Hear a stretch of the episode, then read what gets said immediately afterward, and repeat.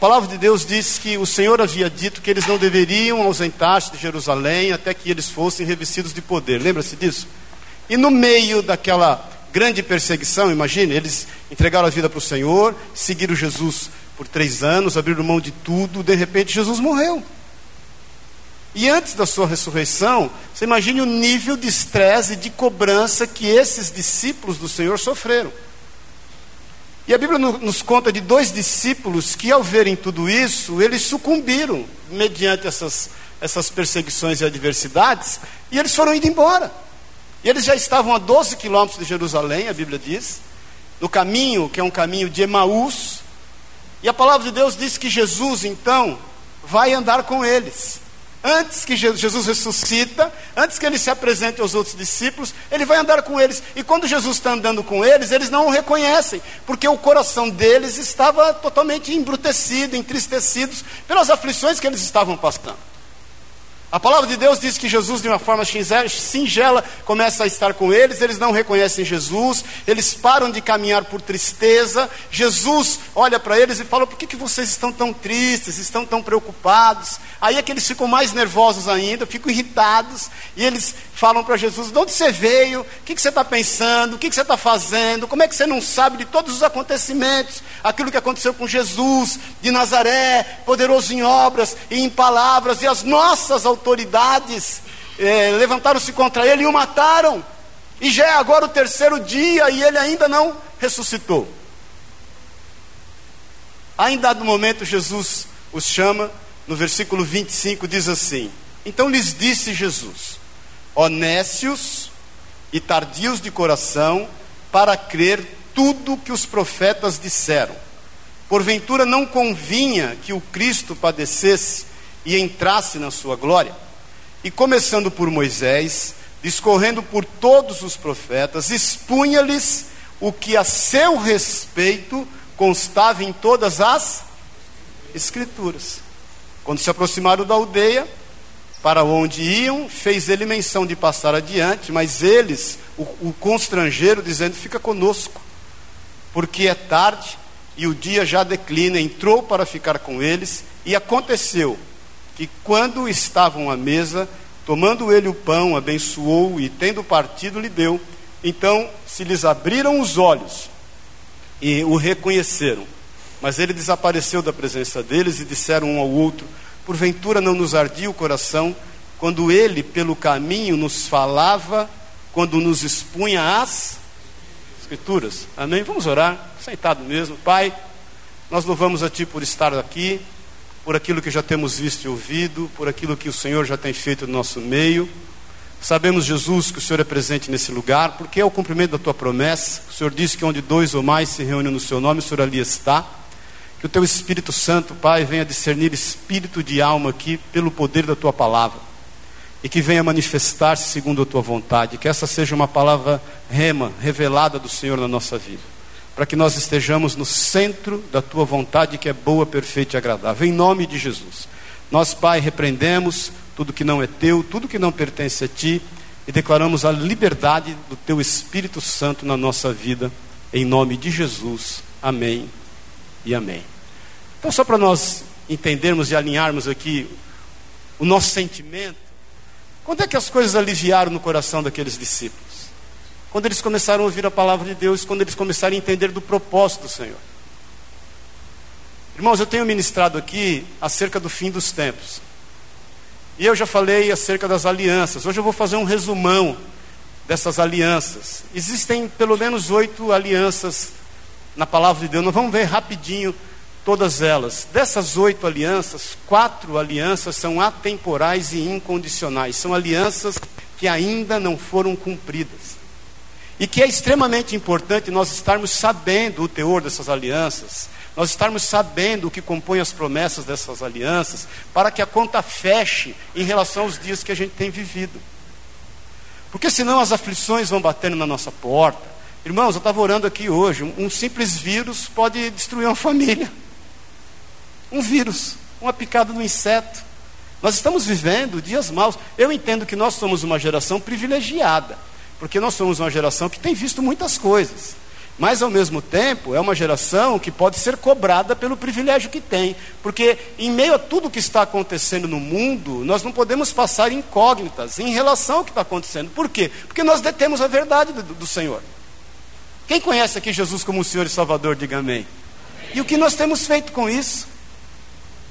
Então, aqueles discípulos, eu creio, eles amavam Jesus. Aqueles discípulos, eles andaram com Jesus. Aqueles discípulos ficaram indignados com o que aconteceu com Jesus, mas eles não puderam reconhecê-lo. Porque eles estavam entristecidos em função de tudo que viam. E muitas vezes nós temos agido da mesma forma, circunstancialmente, as circunstâncias têm tomado conta da nossa vida, nos têm feito andar segundo o que as circunstâncias, a regra que as circunstâncias têm ditado, e nós temos nos esquecido que o Senhor nos propôs uma história Nós temos um amanhã. Eu tenho te falado aqui repetidas vezes: nós não temos uma crise do mundo. Quem sou? De onde vim? Para onde vou? A gente não tem essa crise, irmãos. Nós sabemos quem somos, filhos de Deus, ponto. Glória a Deus, aleluia. De onde viemos? Do Senhor. Ele nos conhece desde o ventre da nossa mãe. Para onde vamos? Para o Senhor. Ele nos tem preparado lugar. Então, no meio das nossas adversidades, seja elas quais forem, e aqueles dias que obviamente nós poderemos enfrentar, que poderão ser muito difíceis para outros, não quer dizer que para nós vai ser mais fácil, mas nós temos uma promessa, a gente tem um amanhã. Nós temos alguém que escreveu uma história com o seu sangue ao nosso respeito. E se nós não soubermos disso, nosso coração não vai arder. Nós vamos fugir do problema. Nós vamos deixar o problema se resolver sozinho. Quando na realidade nós entendemos que o problema foi feito para ser encarado, nós temos que enfrentar, e nós sabemos que o Senhor é conosco. Amém, querido? Por isso que não tem como a gente estudar. Eu vou falar semana que é quinta-feira agora sobre a septuagésima semana, que é quando a terra vai ficar que só o sangue do Cordeiro para ter misericórdia de quem está aqui. Depois eu vou falar sobre a igreja quando for arrebatada. E aí nós vamos aí mais umas seis ministrações acerca disso, mas se nós não entendermos o, o, a base, o propósito, a história que está escrita, se o nosso coração não arder, desejando conhecer isso e conhecer a vontade de Deus, por, nós, por mais que nós o amemos, por mais que nós queremos estar e andar com Ele, nós podemos sucumbir. Amém, querido? E Jesus disse que nenhum de nós iria se perder lá em João 17. E para que a gente não se perca, nós temos que conhecer a palavra e a vontade de Deus. Amém, queridos? Então eu quero falar hoje com você acerca dessa aliança, dessa nova aliança feita no sangue de Jesus. E antes de entrar na questão da nova aliança, eu quero fazer um resumo com você acerca de todas as alianças. Mais uma vez eu te falo, para quê? Para que você conheça da tua história. Quem está vivo aqui, diga amém. Você conhece da tua história com Deus? Você sabe do teu propósito? Eu quero que você saiba hoje em nome de Jesus. Amém? Abre a tua Bíblia, por favor, em Jeremias 31. Se você quiser acompanhar pelo telão, eu fiz uns slides. Pode até desligar um pouquinho essa luz aqui para ficar mais fácil. E tudo que eu vou ministrar hoje aqui, eu vou colocar em slide para você entender melhor. Jeremias 31, 31 diz assim: quem está vendo aí, diga amém. Eis, aí vem dias, diz o Senhor. Isso aqui foi falado aproximadamente 800 anos antes do Senhor Jesus se manifestar. E firmarei nova aliança com a casa de Israel e com a casa de Judá. Não conforme a aliança que fiz com seus pais, no dia em que os tomei pelas mãos para o tirar da terra do Egito. Porquanto eles anularam a minha aliança, não obstante eu os haver desposado, diz o Senhor porque esta é a aliança que firmarei com a casa de Israel. Depois daqueles dias, diz o Senhor, na mente lhes imprimirei as minhas leis, também no coração lhes escreverei, eu serei o seu Deus e eles serão o meu povo. Mateus 28, versículo 26, Jesus dizendo: Porque isto é o meu sangue, o sangue da nova aliança, derramado em favor de muitos para a remissão dos pecados. Hebreus 8, 6 Agora, com efeito, obteve Jesus ministério tanto mais excelente, quanto é ele também mediador de superior aliança, instituída com bases em superiores promessas. Amém? A nossa história, irmãos, a história da nossa vida, começa lá no Éden. Quando o Senhor cria todas as coisas, ele vê que tudo que ele fez é muito bom. A palavra de Deus diz que ele não havia feito chover sobre a terra ainda, vinha somente um orvalho, porque não havia homem para lavar o solo. Então, deixa eu te contar uma coisa: trabalho faz parte da nossa vida. O que não faz parte da nossa vida é a decorrência do pecado no trabalho que gerou espinhos e abrolhos. Então, trabalhar realmente dignifica o homem.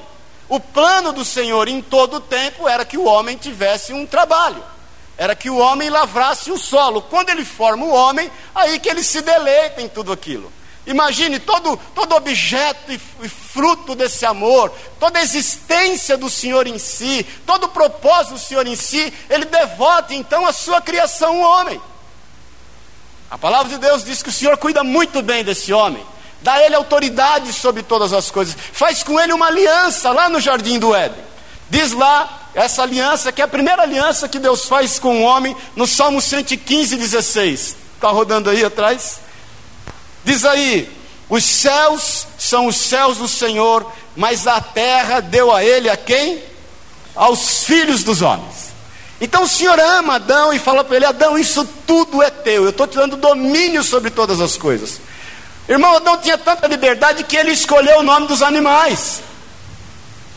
Ele é que batizou a cada um. Por isso que eu olho para a vaca, eu acho que ela tem cara de vaca mesmo. A vaca com, com nome de burro não ia ornar muito. Adão é cheio de sabedoria de Deus, Deus dá a ele essa autoridade. Deus foi tão bom para ele que criou para ele um auxiliador idôneo. Olha que coisa boa. Diz que Adão busca por toda a criação e não acha para ele uma auxiliadora que lhe fosse idônea. E o Senhor então faz que ele caia num profundo sono, só estando anestesiado mesmo para topar uma ligação dessa, né? E aí tira de dentro dele a sua esposa. Eu tenho falado, falo isso muito em alguns casamentos, que é algo que o Senhor colocou no meu coração, que eu entendo que as nossas esposas, elas já estavam dentro de nós. A tua esposa, meu irmão, já estava dentro de você. O Senhor só tirou ela dentro de você e personificou ela diante dos teus olhos. E você a recebeu como esposa. Por isso que você se apaixonou por ela quando você a viu. Hein, Valtão? Valtão ficou animado. É hoje, hein, Valtão? Hoje é Diana, Deus é bom. Isso vem de Deus. O Senhor então dá a ele uma esposa que lhe é idônea, faz com ele essa aliança. O homem cai logo em seguida, obviamente, em função dele eh, se deixar levar por aquilo que não era de Deus. E o que me chama mais atenção é que Adão não caiu na marginal Tietê, na marginal Pinheiros, no meio do trânsito. Adão não caiu com a queda da bolsa, nervoso, estressado. Adão não caiu com, com a Dilma. Adão não caiu com os problemas que as pessoas passam no mundo. Adão caiu foi no paraíso. Por isso, irmãos, que ninguém é isento à queda. O apóstolo Pedro fala assim: que nós temos, olha bem você que está em pé, cuide para que você não caia. O homem cai, traindo a Deus, está passando aí? O homem cai traindo a Deus. É, e entrega a terra ao adversário. Aquele domínio que Adão tinha sobre a terra, ele entregou a Satanás. Isso está lá em Lucas 4, no versículo 6, quando Jesus é tentado, Satanás fala isso. Ele diz para o Senhor: Disse-lhe o diabo: Dar-te-ei toda a autoridade e glória destes reinos, porque ela me foi entregue e eu dou a quem quiser. Irmãos, Jesus foi tentado a ter a glória desse reino. Muitas vezes a gente tem buscado em Deus aquilo que o diabo tem oferecido para as pessoas. Tome cuidado. Amém? Se tem alguém que foi tentado, foi Jesus, em relação a, ele se prostrar diante de Satanás e adorá-lo, para que ele tivesse a glória do reino, e muitas vezes a gente tem orado a Deus, pedindo a Deus aquilo que ele já liberou para nós como bênção e nós estamos se distraindo em relação àquilo que Ele certamente já tem para nós, tome cuidado, que quem ofereceu glória do mundo para alguém foi Satanás para Jesus. Quando Adão cai, ele entrega o domínio dessa terra. Adão vem diante do Senhor, né? Ele, quando o Senhor o busca, o alcança, ele obviamente está escondido, com medo no seu coração. O Senhor faz com ele uma aliança e uma promessa de restauração. Foi a segunda aliança. Deus faz uma aliança com Adão, declarando inimizade entre a mulher e Satanás. Está em Gênesis 3,15.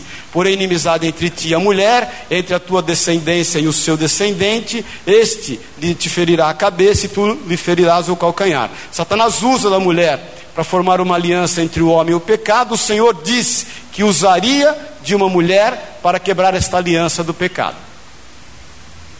Então o mundo, naquele momento, está sentenciado e condenado a uma maldição da morte. A morte é uma intrusa. Por que, que nós não aceitamos a morte? Porque nós não fomos formados para ela. Você pega alguém que está com uma enfermidade, que tem lá, eu estava conversando com o Rico, o pastor Ricardo, depois ele vai falar alguma coisa aqui acerca do trabalho que ele tem feito na Bolívia. O sogro dele com 91 anos de idade, infelizmente com uma doença já terminal, e, mas ninguém aceita a morte dele. Entendendo que a Bíblia diz que ele já está naquela fase do enfado e canseira, mas nós não aceitamos a morte, porque a morte não foi feita para nós. A morte, nesse momento, se intromete no mundo. E o Senhor, ele tinha que fazer algo. Ele faz uma aliança ali com Adão e diz que da descendência, no singular de Adão, porque o pecado entra no mundo através de um homem, e através de um homem ele sairia do mundo. Se nós não entendermos o propósito de Deus que age na legalidade, nós vamos fugir e sucumbir no meio das adversidades que nós vamos eventualmente enfrentar. Amém? Nós estamos entendendo isso, irmãos? Quem está entendendo, diga amém. amém. Então Satanás usa de uma mulher, o Senhor também vai usar de uma mulher. Satanás usa de uma mulher para entrar com a morte no mundo. O Senhor vai usar de uma mulher para entrar com a vida no mundo. Amém, querido? Vamos caminhar. O homem se multiplica, ele gera filhos segundo a sua semelhança, caída pelo pecado. Está lá em Gênesis 5. Viveu Adão 130 anos, gerou um filho.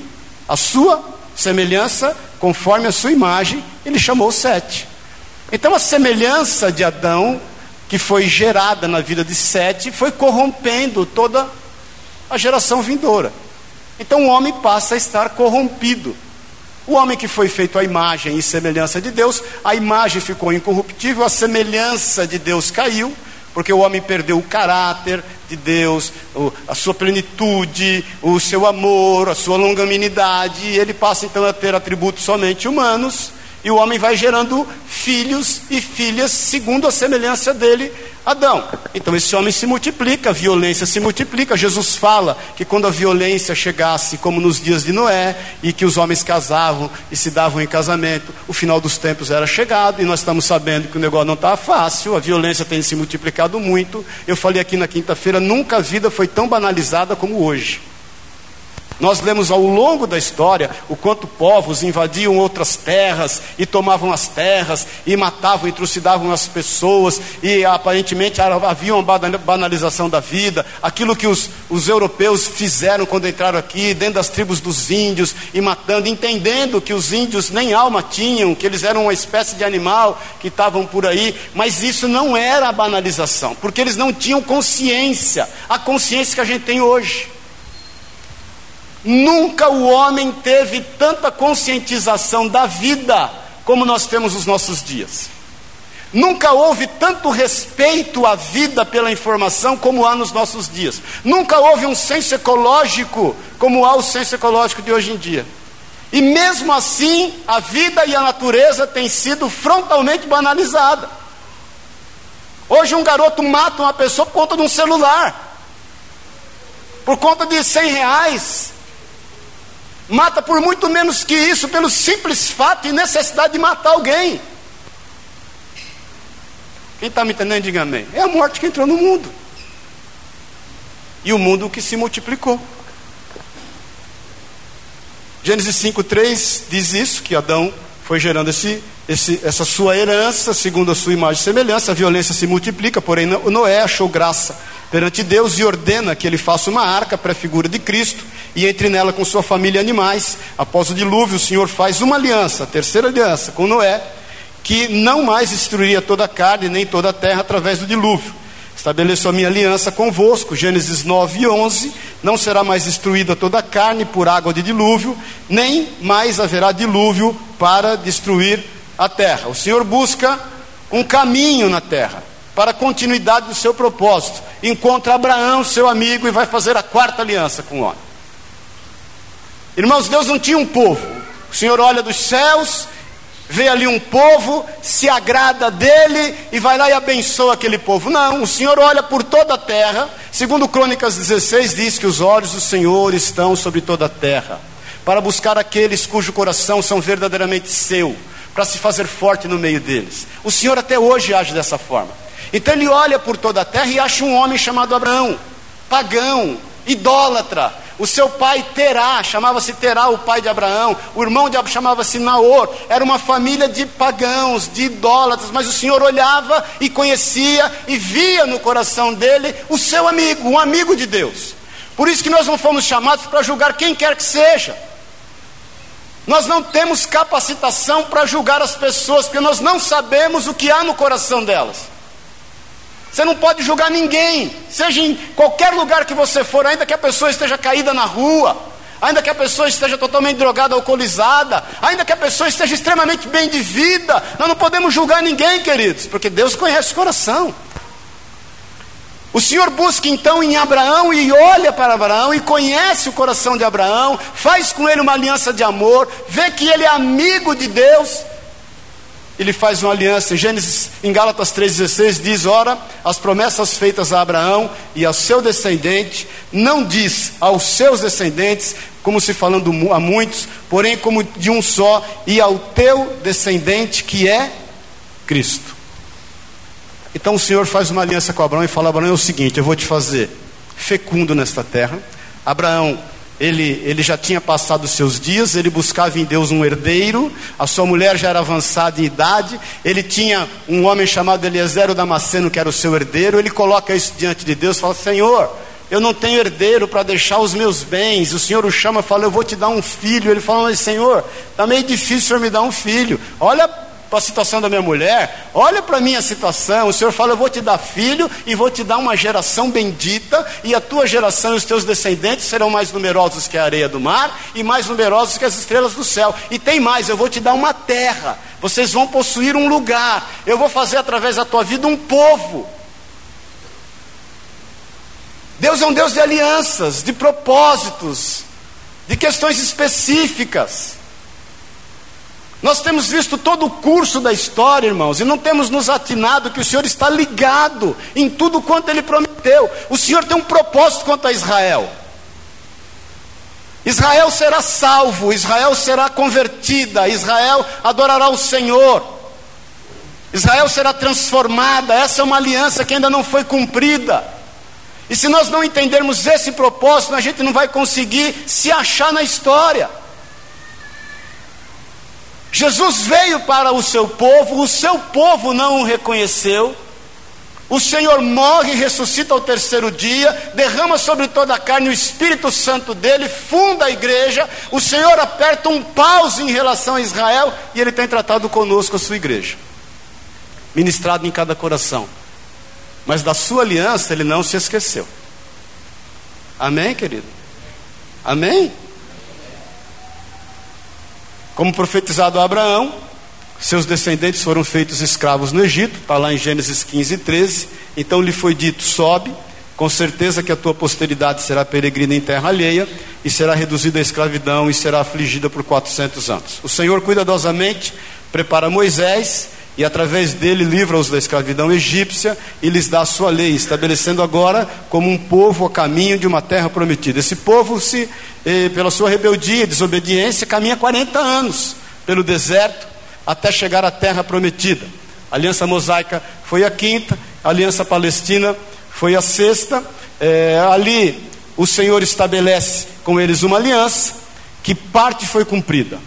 Qual é a parte que foi cumprida? O povo seria espalhado por todas as nações e parte ainda vai se cumprir, não foi cumprida. Qual é essa parte? O arrependimento de Israel, a restauração, a conversão, as bênçãos e julgamento de seus inimigos, que cremos será após o arrebatamento da igreja.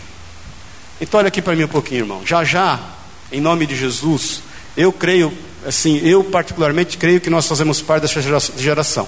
As pessoas vão nos procurar, não vão nos achar. Os dias que estão por vir não são bons dias. A maior esperança de um cristão, sabe qual é? Não é a solução dos seus problemas, não é a quitação do seu apartamento, não é a compra do seu carro, não é o, o bom êxito do seu negócio.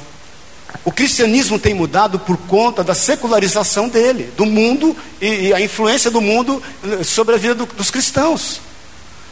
A maior, a maior, o maior desejo do cristão é a volta de Jesus.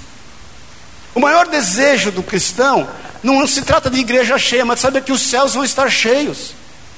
O propósito de estarmos aqui, irmãos, não é só sermos bem-sucedidos. O sermos bem-sucedidos é uma consequência, querido. Quer você queira ou quer você não queira, a bênção de Deus está sobre a tua vida, ponto. Em Isaías 1,19 diz: Se quiserdes e me ouvirdes, comereis o melhor desta terra. Quem quer aqui ser bem-sucedido, diga amém. É só você querer. E é só você ouvir a palavra de Deus. E é só você ter consciência acerca daquilo que o Senhor requer da sua vida. Eu tenho te falado aqui constantemente, não tem coisa melhor na vida de um cristão, sabe do que? Do que um bom travesseiro. Que você põe a cabeça nele toda noite, vai orar e fala: Senhor, algumas coisas não estão dando certo, aonde é que eu estou errando? Qual é a brecha que eu estou gerando? O que, que eu tenho que fazer para dar certo? Senhor, me livra de todo, de todo levante, de todo, de todo mal que eu tenho cometido por ignorância. O que está acontecendo com a minha vida? O Senhor tem uma aliança comigo. Eu sei que em Ti eu tenho bom êxito em todas as coisas. E pronto, você descansa no Senhor. Aonde você colocar as tuas mãos, você vai prosperar. Aonde você colocar os teus pés, a Bíblia diz que Ele vai te dar por herança. Tudo que você fizer, conta com a bênção do Senhor. É Ele quem vai à tua frente. É Ele quem dá ordem aos teus anjos ao teu favor, para que estejam acampados ao teu redor e te livrem de todo mal. Foi Ele quem declarou lá na cruz do Calvário acerca de mim e de ti: tudo está consumado. Então existem algumas questões deste mundo que nós não temos que nos preocupar. Agora, o que eu vejo é o distanciamento hoje da conscientização de nós, os cristãos, acerca do propósito de Deus para com a humanidade. Ele quer salvá-la. Então qual é a ansiedade que tem que tomar conta do meu coração, querido? Não é a conta que eu tenho que pagar amanhã, é se o meu vizinho vai para o céu. É se a minha família conhece a palavra de Deus. Eu tive um sonho essa noite, um tanto quanto intrigante. Eu me converti por sonhos, e alguns sonhos eu fico né, prestando atenção, que eu estava no meio de uma reunião da igreja. Não estou falando a igreja, eu vejo a igreja como única, irmãos. Eu nunca preguei placa de igreja, eu nunca preguei religião. Eu sei que o Senhor instituiu a igreja, a sua igreja, e nós somos a sua igreja, o seu corpo, que não é dividido, mas é partido e compartilhado para que multiplique. E nesse sonho eu estava na igreja e eu estava vendo algumas famílias com muitas dificuldades em relação a tudo que eles estavam vivendo, dentro da sua família, do, teu, do contexto familiar. E eu olhava para aqueles pais e falava: vocês não compartilharam com eles a palavra de Deus. Vocês não ensinaram aos seus filhos o que diz a palavra de Deus. E aí eu saí um pouco à parte e eu estava com uma reunião de meninos de no máximo 13 anos de idade. E eu compartilhava com eles a palavra, eu falava no sonho assim: vocês precisam conhecer a palavra, vocês precisam estar firmados na palavra. É a palavra que nos vai dar direção em todas as coisas. Então, meu irmão, você ser curado, você ser bem sucedido, você ser bem abençoado, você ter uma família bendita, isso diz respeito àquele que prometeu isso em relação à tua vida, e eu te falo que ele é fiel para cumprir, ponto. Nosso papel é descansar nessa verdade. Quem está me entendendo, diga amém. amém. Então você vai trabalhar, você vai dar o teu melhor, você vai sair de manhã tua, da tua casa, não é bíblico, mas tem um belo fundo. Deus ajuda quem cedo madruga, glória a Deus. Mas tem muita gente rica acordando 10 da manhã também, glória a Deus. Não tem problema nenhum, tudo bem, você vai viver o melhor dessa vida, mas não é isso que te faz sair da cama. Não é esse o sentido da tua vida. Quem está me entendendo, diga amém. O que nos dá sentido à vida é seguir aquele que está diante de nós, nos mostrando o caminho. Ele é o caminho, a verdade e a vida. O nome dele é Jesus, é ele que dá sentido para a nossa vida. A coisa mais difícil que tem hoje é quando você chama alguém e pede para ele responder essa perguntinha: qual o sentido da sua vida? Ele vai falar um monte de coisa, porque ele não sabe qual é o sentido da vida dele. Nós sabemos. E qual é o sentido da tua vida, irmão? Pagar conta, se ver livre dos problemas. O sentido da sua vida é fazer aquilo que Jesus fez. Quando ele fala assim, aquele que quer me servir, o que, que ele fala? Negue-se a si mesmo. Tome a sua cruz. E deixa eu te avisar: a tua cruz não é a tua sogra. Amém? Tome a tua cruz e siga-me. Eu vejo irmãos às vezes falar: não, eu estou na campanha, e eu estou na campanha de não sei quantas semanas, porque eu sei que Deus, Ele vai ser obrigado a me abençoar, e eu vou lá no pé da cruz. Irmão, deixa a cruz de Jesus para Jesus.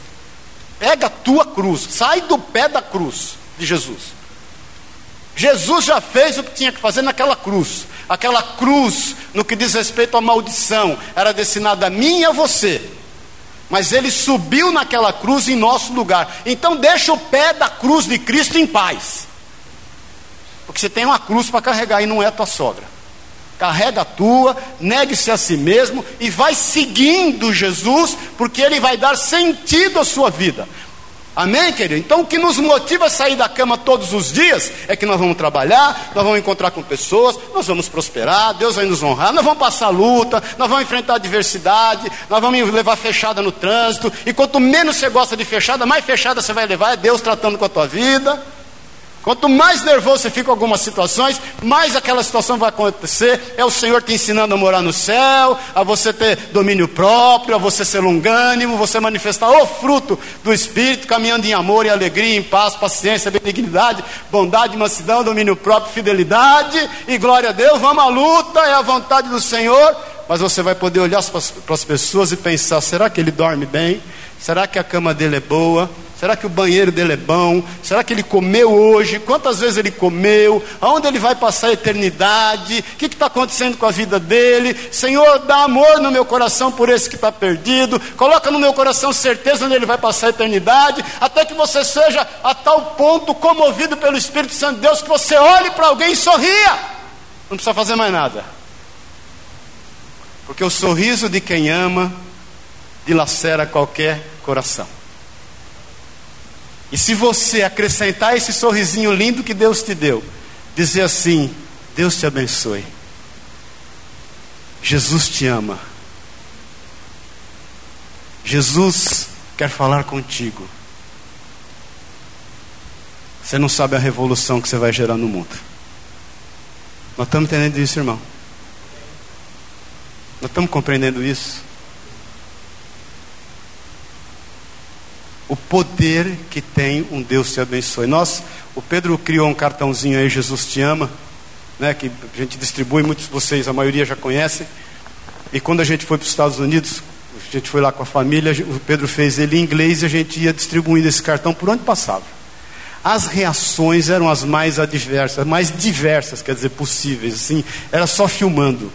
Tinha gente que pegava oh Lord, oh Lord, e queria abraçar, beijar a gente. Tinha gente que chorava.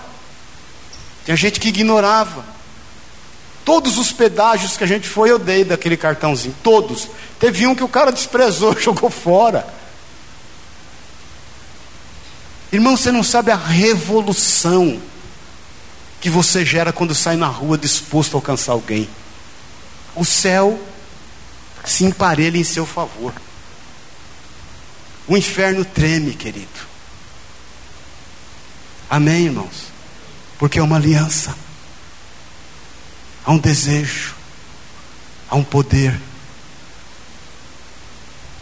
Então, querido, compartilhe da palavra.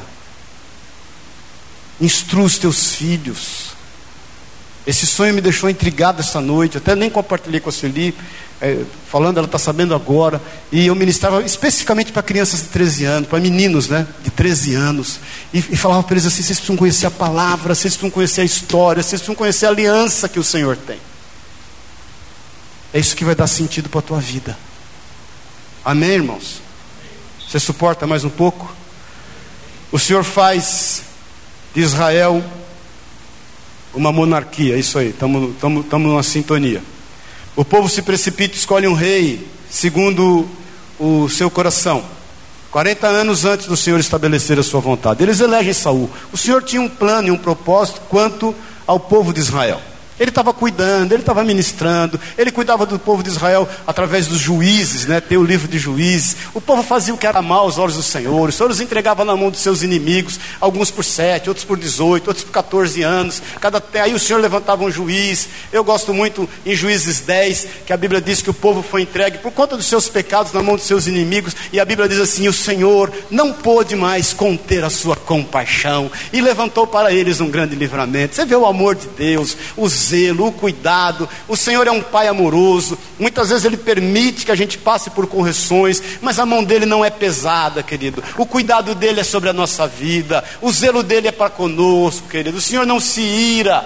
Nele não há alterações nenhuma. O Senhor não tem nenhum tipo de crise de identidade, meu irmão. O Senhor não tem um dia que ele está triste, esperando você dar um glória a Deus, para ver quem sabe ele fica mais animado um pouco.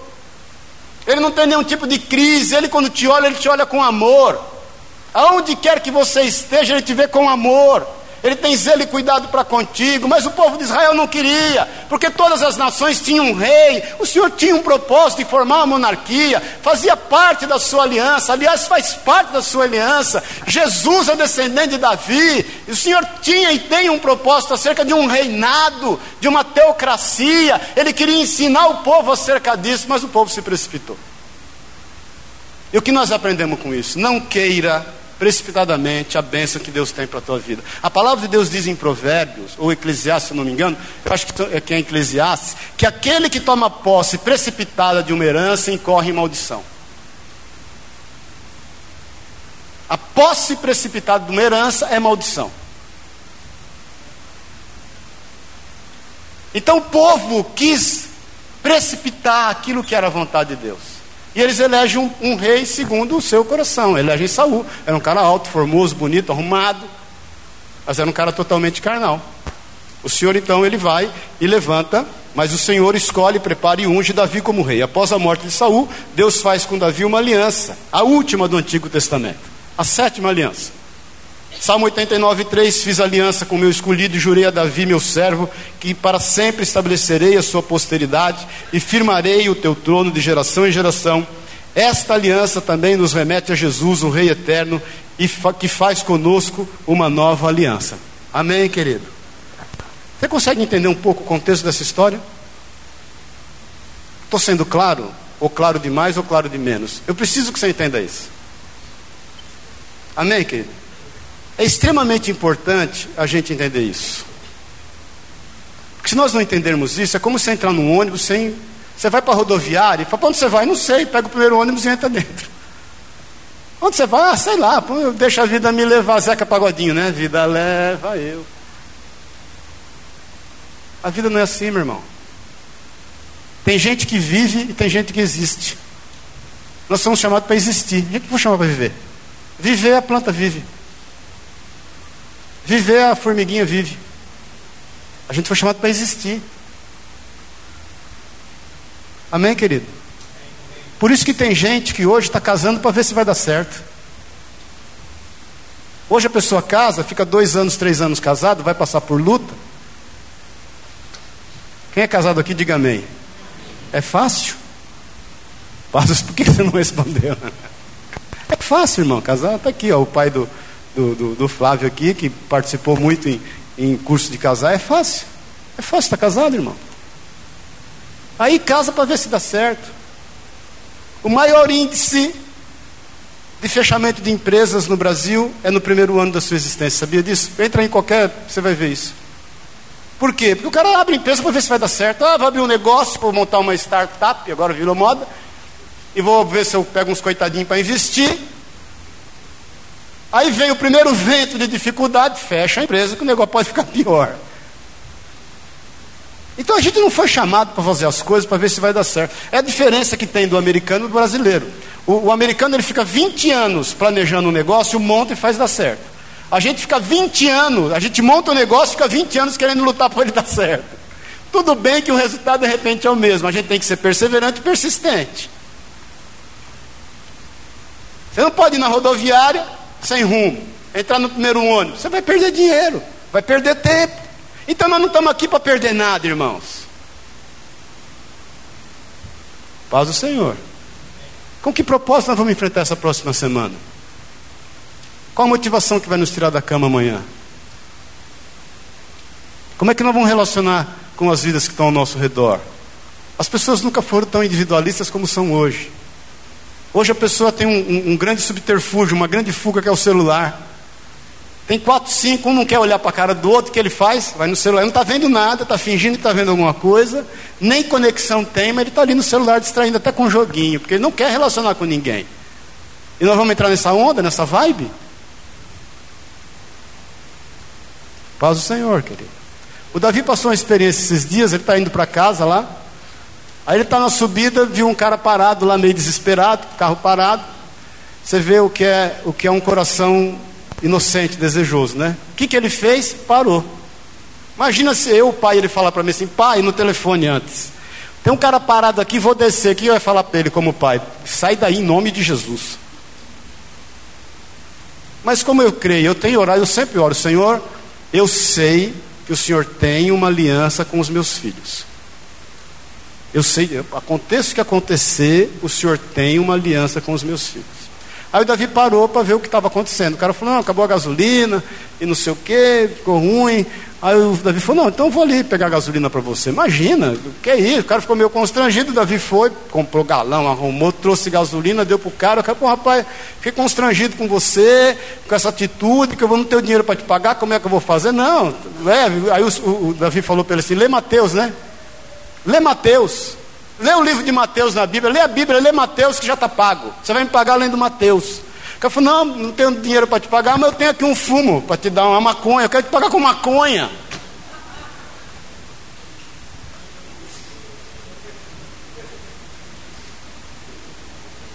E aí?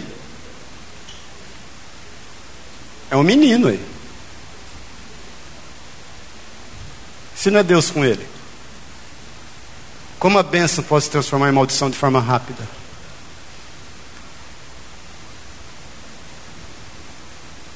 Ele obviamente não aceitou, em nome de Jesus. Glória a Deus. E o cara está lá, pensando se ele vai ler Mateus ou não. Talvez ele nunca saiba desse fruto. Mas uma semente foi plantada. E toda semente, ela tem o teu tempo de germinar. Um dia ela vai crescer, vai florescer e vai frutificar. Então, irmãos, para nós entendermos aquilo que vai acontecer, nós temos que saber daquilo que está escrito. Porque se nós eventualmente enfrentarmos dias maus, a gente não vai fugir da briga. Como os discípulos fugiram de Jerusalém e estavam no caminho de Emaús. Consegue fechar essa conta na tua cabeça? Que só clareou e eles só enfrentaram a dificuldade quando Jesus se apresenta a eles e fala o seguinte: Eu vou te falar acerca das alianças que Deus tem conosco, o povo dele. O Cleopas, que era um dos, dos discípulos no caminho de Emaús, senta aqui que eu vou te contar, larga de ser nécio, larga de ser tardio de entendimento, eu vou te contar o propósito de Deus em todas as coisas, o que a Escritura diz ao meu respeito o porquê que eu vim e derramei o meu sangue por amor da tua vida. Porque há coisas que talvez vocês não entendam hoje. Eu fico imaginando o Senhor falando para eles, mas isso vai acontecer.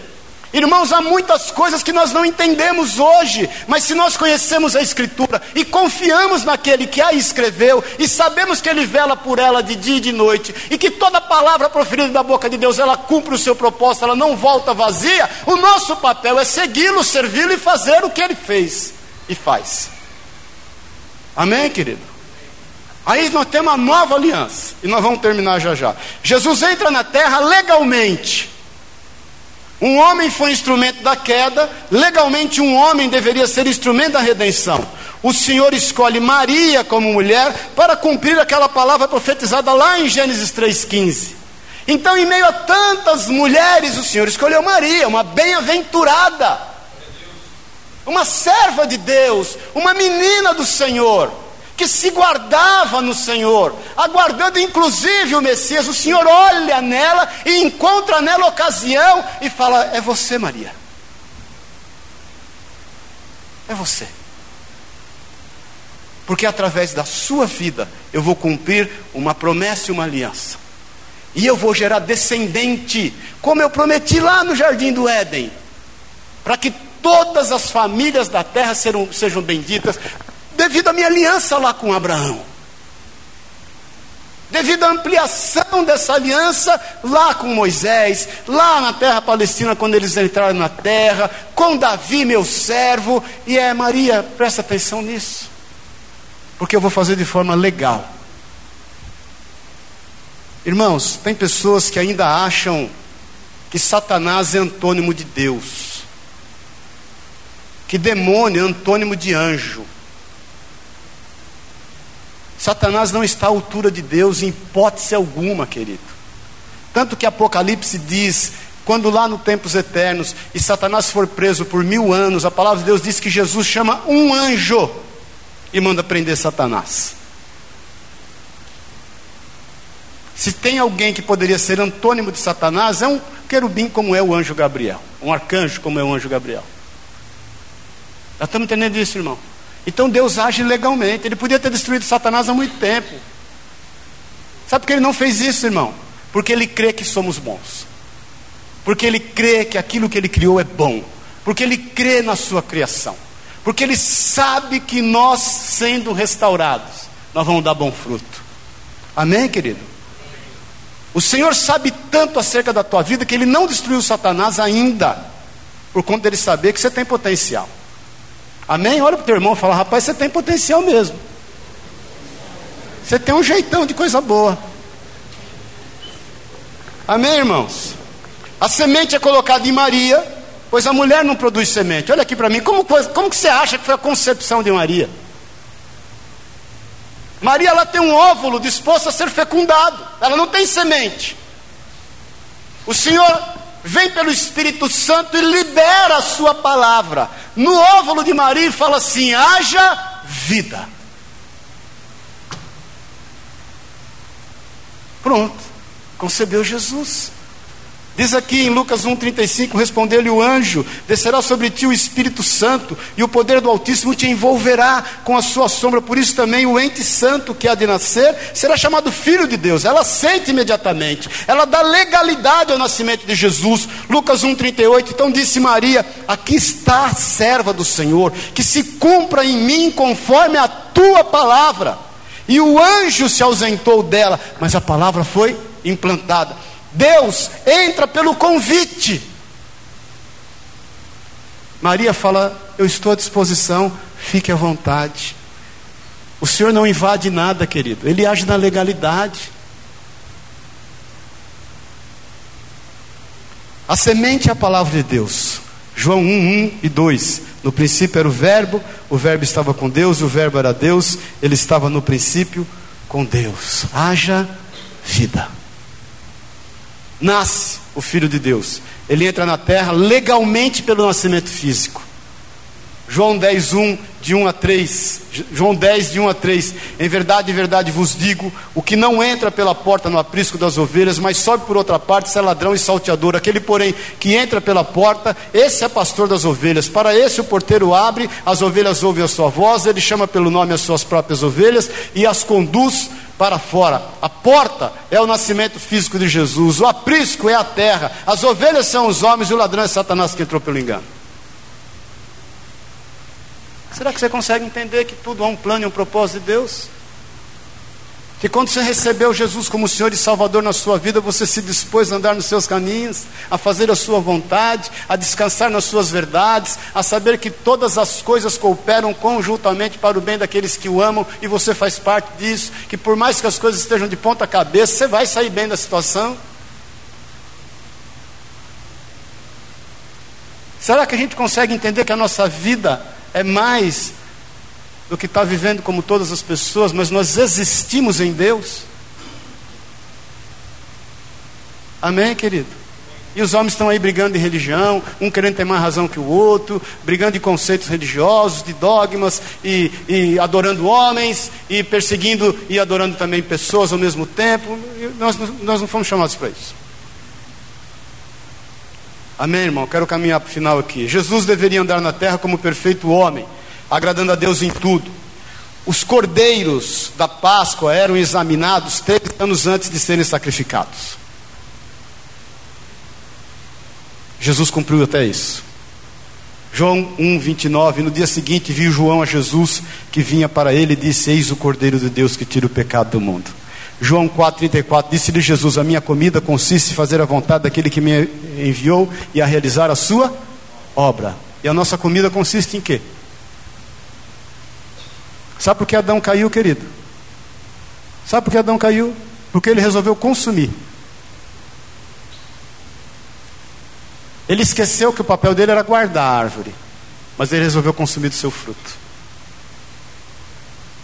E a gente está desesperadamente querendo consumir alguma coisa. Paz do Senhor. Para querer resolver a nossa crise existencial. Nós temos que estar fora disso em nome de Jesus. Jesus deveria agir como perfeito substituto do homem. João 10, 17. Por isso o Pai me ama, porque eu dou a minha vida para reassumir. Segundo Coríntios 5, 21. Aquele que não conheceu o pecado, ele fez pecado por nós, para que nele fôssemos feitos justiça de Deus. Nada mais precisa ser feito para a nossa salvação. Basta aceitarmos seu sacrifício. Satanás não pode, não pôde matar Jesus, ele se entregou. Tem irmãos que às vezes questionam: ah, será que eu sou salvo? Tem pessoas que às vezes questionam assim: ah, será que o Senhor me ama? Irmãos, quem recebeu Jesus como Senhor e Salvador aqui, diga amém. amém. Não tem como você não ser salvo. A Bíblia diz que se creres de todo o teu coração e confessares com a sua boca, serás salvo. Acabou. Então você não tem que se preocupar, porque quem te salvou é poderoso para te salvar. E aquele que se comprometeu contigo é poderoso para cuidar de ti. Tem pessoas que às vezes oram, falam: ah, Senhor, eu acho que o Senhor não me ama, porque o Senhor não atende as minhas orações. Deixa eu te falar, Ele te ama tanto, por isso que Ele não atende as tuas orações. De tanto que Ele te ama, irmão. Porque se Ele te atendesse, só o sangue dele para dar jeito na tua vida. Deixa eu te perguntar uma coisa aqui: você crê que o Senhor ama Jesus? Você crê que Deus ama Jesus? Quem crê que Deus ama Jesus, diga amém. amém. Então não tem como não te amar, porque Jesus e você é um. Amém, querido? Você e Jesus são um. Não tem como Deus não te amar. Jesus, nosso Cordeiro Pascal, se entregando, assume o nosso lugar, levando sobre si o que estava sentenciado a nós. Isaías 53, 4 e 5. Certamente Ele tomou sobre si as nossas enfermidades e as nossas dores levou sobre si, e nós o reputávamos como aflito, ferido de Deus e oprimido, mas Ele foi transpassado pelas nossas transgressões e moído pelas nossas iniquidades. O castigo que nos traz a paz estava sobre Ele, pelas Suas pisaduras somos sarados. Jesus ressuscitou ao terceiro dia, o Espírito de vida se move, penetrando o corpo de Jesus, Ele venceu a morte, Ele pisou a cabeça de Satanás, a serpente. 1 Coríntios Coríntios 15, 55 e 57 diz: Onde está o morto o teu aguilhão? Onde está o morto a tua vitória? É, graças a Deus que nos dá a vitória por intermédio do nosso Senhor Jesus Cristo. Então olha para o teu irmão e fala assim: meu irmão, você não vai morrer. Pode falar para ele. Amém? Olha aqui para mim um pouquinho. A morte não é um fim em si. Quem quer ver Deus aqui, diga amém. Quem quer morrer? Se não for arrebatado, só tem um jeito de você ver a Deus. Mas não é uma morte. Tem uma aliança do Senhor contigo, para contigo. Jesus venceu a morte. Quando nós buscarmos diante de Deus o que vai acontecer na... Eu estava orando acerca disso aqui, porque às vezes a gente pensa assim: ah, eu não quero saber o que vai acontecer na tribulação, porque eu não vou estar lá mesmo. Se o Senhor não quisesse que você soubesse o que vai acontecer na tribulação, não estaria escrito na Bíblia. O Senhor quer que a gente saiba para que o nosso coração seja cheio de compaixão, para a gente entender que nós podemos resgatar vidas.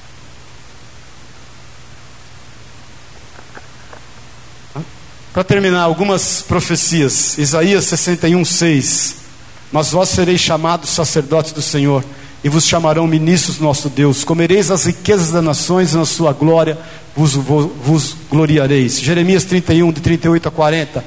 Eles serão o meu povo e eu serei o seu Deus. Dar-lhe-eis um só coração e um só caminho, para que me temam todos os dias, para o seu bem e para o bem dos seus filhos. Farei com eles uma aliança eterna, segundo o qual não deixarei de lhes fazer o bem Farei com eles uma aliança eterna, sob o qual não deixarei de lhes fazer o bem.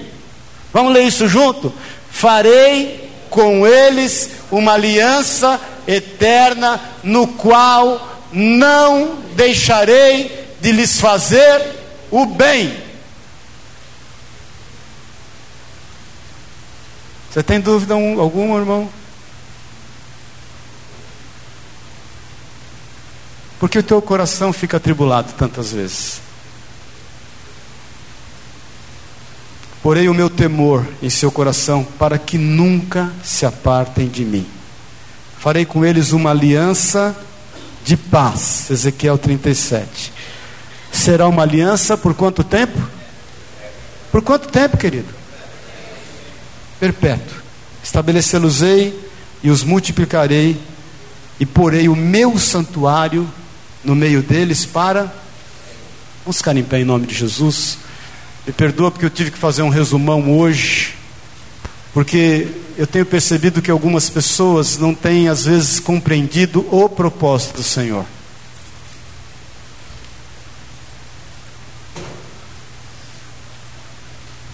Talvez você tenha perguntado esses dias, Jesus, qual o sentido da minha vida? Jesus, qual é o teu propósito quanto a mim?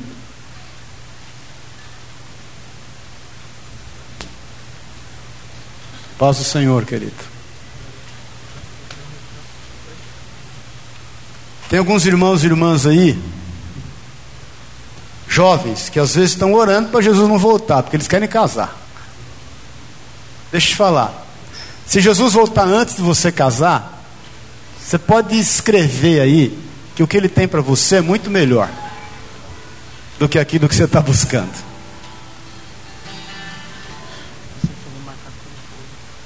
Deus conhece o teu coração.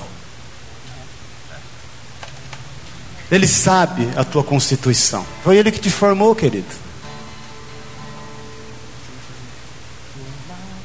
A palavra de Deus diz que nós não devemos nos apartar do livro desta lei. Está lá em Josué no capítulo 1, o Senhor fala isso três vezes para Josué: Não se aparte da tua vida ou da tua boca o livro desta lei, antes medita nele de dia e de noite, para fazer conforme nele tudo está escrito, para que prosperem os seus caminhos.